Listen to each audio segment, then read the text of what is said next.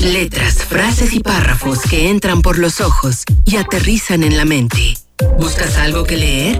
Entonces, Romina Pons te recomendará el libro perfecto en Letras Vivas. 11 de la mañana con 43 minutos. Ya está con nosotros Romina Pons. Buenos días, Romix. Hola Luis, ¿cómo estás? Contento de escucharte como cada miércoles en Letras Vivas. Pues yo muy contenta también, Luis, porque es una semana que, a ver, estamos en pandemia y, las cosas no se sienten igual, pero pues es una semana más relajada, ¿no? Más de vacaciones, más de poder estar como, como echando la flojera o haciendo esas cosas que en otros momentos no nos gusta hacer o no nos da tiempo más bien de hacer y pues una de ellas puede ser leer. Claro, claro, es una buena, es una buena opción. Ahora sí, eh, es que se disfruta más la lectura. Debería de ser siempre así, sin prisas, dándole, dándole su tiempo a cada página. A, tal vez yo lo que hago es de pronto cuando, cuando acaba un capítulo, cuando acaba un fragmento del libro, así como eh, tratar de reflexionar en lo que estoy leyendo. O sea, no, no necesariamente porque sea un libro que, que, sea de reflexión, sino como para tratar de entender qué es lo que está sucediendo en la historia y esto requiere obviamente de tiempo.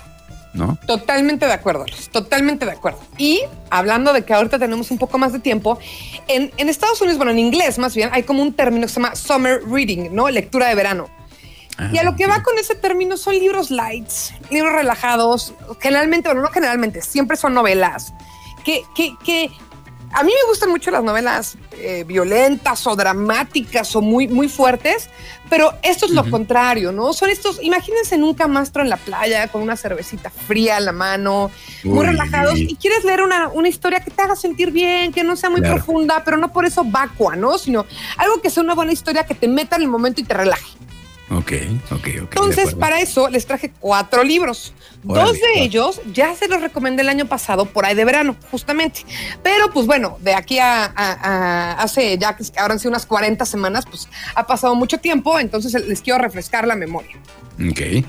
Casualmente son puras autoras mujeres, pero crean que no lo hice a propósito. Uno de ellos es de Alaitz Lisiaga y se llama El bosque sabe tu nombre. Es una novela de una mujer, no es demasiado fantástica, pero la mujer tiene una buena relación con el bosque, como que se comunica con el bosque de alguna forma y eh, ella vive en, España y por alguna razón tiene que irse lejos de su adorado bosque. Y entonces, ¿cómo, cómo, le hace falta el bosque y cómo quiere regresar a lo que tenía en un principio? Ok, ok, ok. Relajado, una muy buena lectura. Es esta grandote. Ahorita les voy a recomendar unos más delgaditos. Otro que les voy a recomendar son dos de la misma autora. Uno se llama Todos quieren ser Daisy Jones, que ese yo creo, Luis, que te vas a acordar que te lo recomendé y ahorita vas a ver por qué. Porque es como una analogía de la vida de Fleetwood Mac. Ah, creo que sí. De es, de los primeros que recomendé. Ah, ok, ok, ok. Según yo es de los primeros que, recomendé en, esta sección. Ella se llama Taylor Jenkins Reid. Y pues es, es un libro sobre, sobre una mujer que está en una banda pero el libro no lo escribe la mujer, sino que lo escribe una periodista que a través de estar entrevistando a esta mujer como que intenta hilar pedazos de la historia y entender qué pasó con la banda, por qué se pelearon, si están juntos, si ya no están juntos.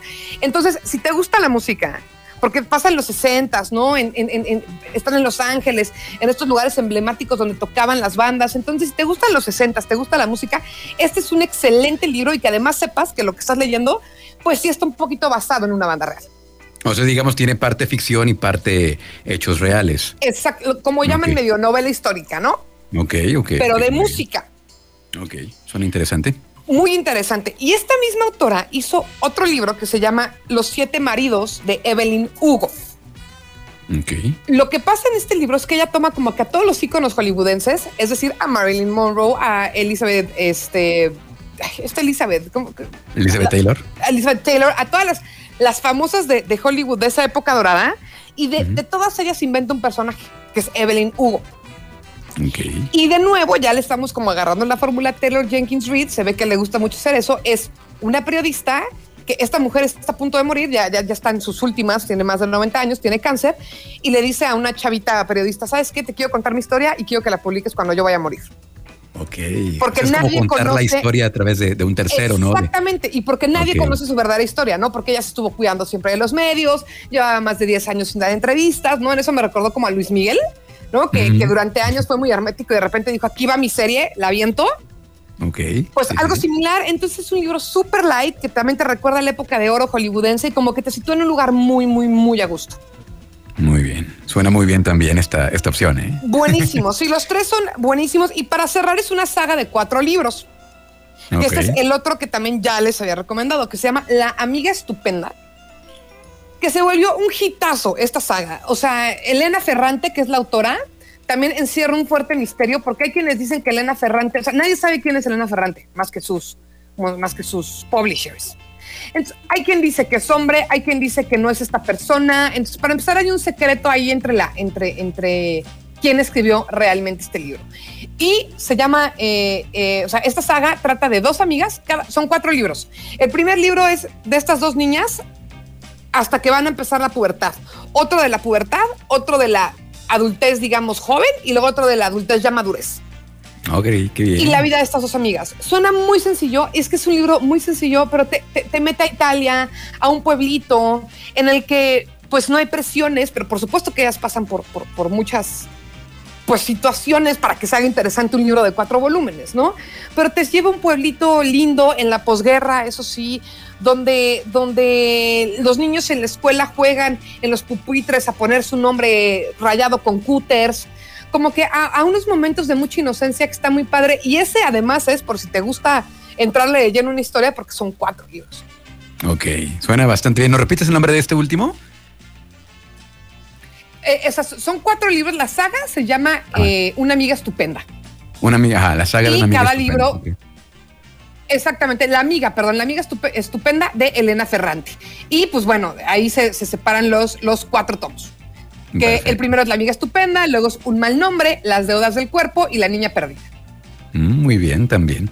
Ahora sí que no, no van a, por recomendaciones para leer, no vamos a parar en estas vacaciones. Así que ahí tienen ya cuatro opciones bastante interesantes. Cortesía de Romina Pons. ¿Ibas a decir algo, Romix? Pues le repito que si, si hay algún libro o algún tema del que quieran hablar, me pueden encontrar en mis redes, en arroba Romina Pons. Y digo, tampoco soy este vidente de libros, pero voy a hacer todo lo posible desde mi cariño y conocimiento para recomendarles el libro indicado. Perfecto. Pues muchas gracias, Romix, que tengas eh, felices vacaciones. La próxima semana acá nos escucharemos. Descansa, relájate, tómate tu cervecita, como dijiste, y escuchan, este, leyendo alguno de estos libros. Y leyendo algún buen libro, principalmente. Claro, claro, como debe de ser. Pues saludos, cuídate mucho y pues la próxima semana acá nos escuchamos entonces. Tú también, Luis, por favor, descansa. Y ustedes que escuchan también, tómense unos días para relajarse y nos escuchamos la próxima semana. Gracias, Romix. Cuídate mucho. Bye. Escucha. Escucha. Trión. Sé diferente.